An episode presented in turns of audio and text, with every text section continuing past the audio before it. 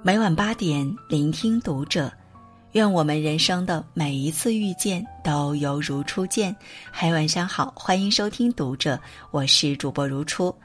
那如初今晚要和你分享到的是来自作者不语意潇潇的文章，《西游记》的四座山翻过才是人生。杨万里有首诗写道：“莫言下岭便无难，赚得行人空喜欢。”正入万山圈子里，一山放过一山拦。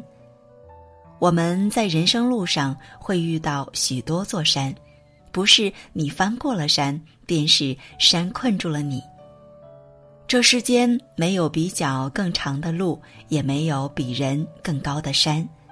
人要走向成熟的过程，就像《西游记》中的取经四人组一样，翻山越岭，不断修行。走出花果山，告别舒适，启航人生。孙悟空最初不过是一只天地精华所孕育的石猴，而这花果山便是他的诞生地。他以草木树果为食，以山涧清泉为饮，与狼虫虎豹为伴，活得简单而快乐。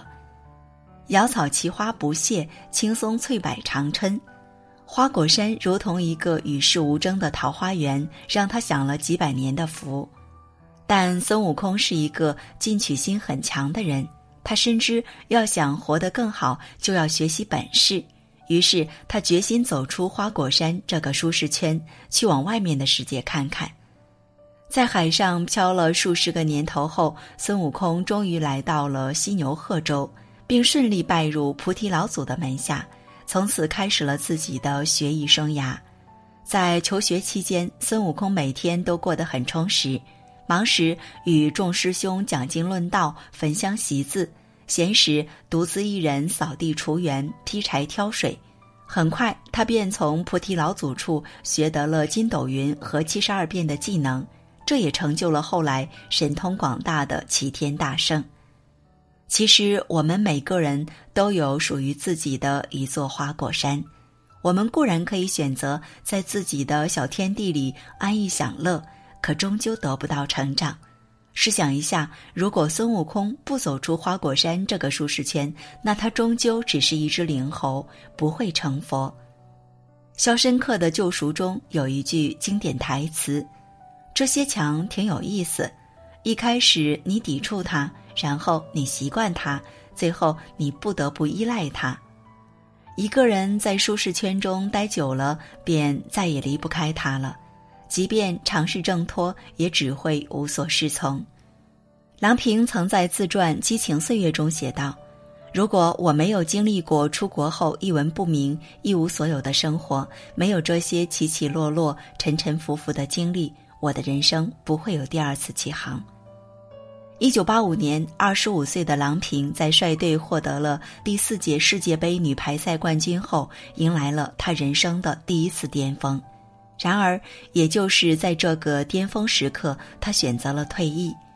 她本可以在国内过着安稳舒适的生活，却毅然选择去国外读书学习、任教交流。在美国留学时，她生活的很艰苦，别人一顿快餐的钱，他能吃一星期。他用自己的勤勉铸就了世人成功的榜样。无论舒适圈中如何安逸，他始终只是个圈子。长时间待在其中，无异于画地为牢。固步自封的人，终有一天会无落脚之处。人活一世，不要舒适圈在哪里，你就在哪里；而是你在哪里，哪里就是舒适圈。得脱五指山。磨练心性，认清方向。随着孙悟空本事的变大，他的浮躁、狂妄、骄纵也与日俱增。终于，或越闯越大，偷蟠桃、毁瑶池、窃仙丹、闹天宫，各路神仙都对他束手无策。最后，万不得已，如来出马。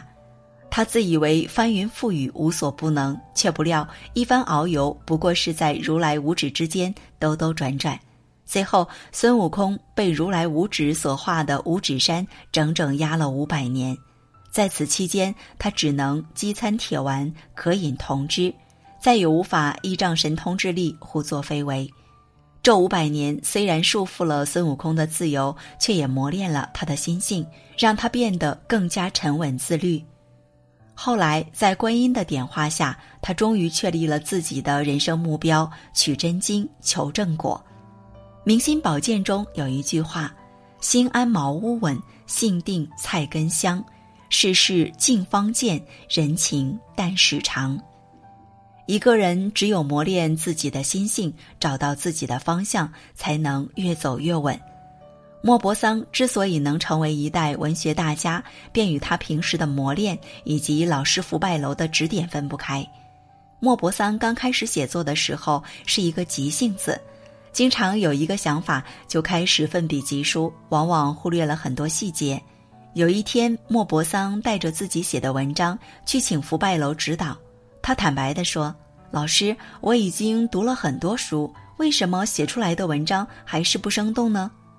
福拜楼说道：“这个问题很简单，是你太着急了，功夫不到家，方向也不明确。”福拜楼让莫泊桑每天站在门口，把看到的情况都详详细细地记录下来，而且要长期做下去。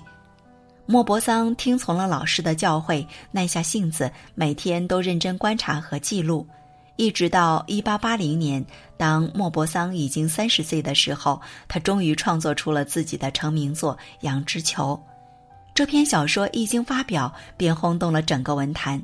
莫泊桑最终也成为了一代文学大师。俗话说：“刀在石上磨，人在世上练。”一个人要想创造自我价值，就要沉得下心来。人若是沉不下心，便找不到前进的方向，最后在人生的旅途中迷失自己，误入歧途。人心如玉石，唯有时时打磨，才能焕发出温润的光泽。磨练心性，摒弃浮华，拨开迷雾，认清方向，如此方是一个人真正的成熟。翻过火焰山。坚持不懈，克服艰险。《西游记》是一部修行之书，九九八十一难是取经路上的重重艰险，也是人生路上各种无常的磨难。春秋冬夏，翻山涉水，狼虫虎豹，妖魔鬼怪，斗罢艰险又出发。这一路走来，师徒四人经历了太多，但他们也明白了坚持的真正意义。在途经火焰山时，因山火阻隔，师徒四人不得不向仇人铁扇公主借芭蕉扇灭火。但这铁扇公主认定是孙悟空等人害了自己的儿子红孩儿，不仅不肯借扇，还百般阻挠。孙悟空初次借扇，便吃了个闭门羹。当他再次苦劝时，却被铁扇公主一扇扇出了八万四千里。别林斯基说：“苦难是一所最好的大学。”孙悟空第一次吃了芭蕉扇的苦头，第二次来借扇时便学乖不少。他变作一只小虫，乘铁扇公主喝茶之际，便钻进到铁扇公主的腹中。铁扇公主腹痛难忍，便只好答应借扇。但让孙悟空想不到的是，铁扇公主竟借给了自己一把假扇。那火焰山的火在假扇子的助力下，反而越烧越旺。正所谓“岁不寒，无以知松柏；事不难，无以知君子。”艰难险阻是上天赐予人类的可贵考验，能经受住考验并坚持走过来的人，才能让自己的人生柳暗花明。前两次的失败也无法阻挡孙悟空的步伐。最后，孙悟空在猪八戒等人的帮助下，克服万难，终于借来了芭蕉扇，灭了火焰山之火。师徒四人得以继续向西赶路。屈原在《离骚》中写道：“夫为捷径以窘步，只想走捷径的人，往往寸步难行。这世间本就没有什么捷径，如果非要说有，那就是坚持二字，一步步踏实的走，一关关奋力的过。”人只需知道自己真正想要的是什么，然后为此坚持不懈，克服艰难，到达灵山，头脑冷静，正式成功。十年翻山越岭，一朝得至灵山。灵山是《西游记》中的最后一座山，也是师徒四人的最后一道坎。在灵山佛前，师徒四人洗尽铅华，功德圆满。不仅取得了真经，还被加升大职正果，当真称得上是春风得意。然而，就是这瞬间成功的喜悦，冲昏了他们的头脑，险些酿成大错。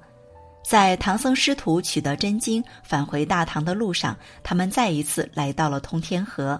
由于劫难未满，师徒四人无法腾云驾雾。幸好这河底的老袁自愿驮他们过河。谁曾想，就在渡到一半之时，那老袁身子一抖，就把众人连同经书行李都掀进了水里。原来老袁当年曾托唐僧帮他问问自己还有多少年寿。可唐僧师徒到达灵山后，便沉浸在了喜悦之中，早把昔日的承诺抛到了九霄云外去，于是便有了这落水之灾。黑格尔曾说：“当你快要成功时，你一定要谨慎，因为失败在你身后如影随形。围山九仞，功亏一篑。越是接近胜利的时候，我们越需要冷静的头脑。”否则，很有可能一不小心吃了大亏。明朝末年，义军四起，闯王李自成率领部下，历经十余年苦战，最终击败明军，成功入主北京城。所有人都以为他将是真正的天下之主，但此时的李自成被胜利冲昏了头脑。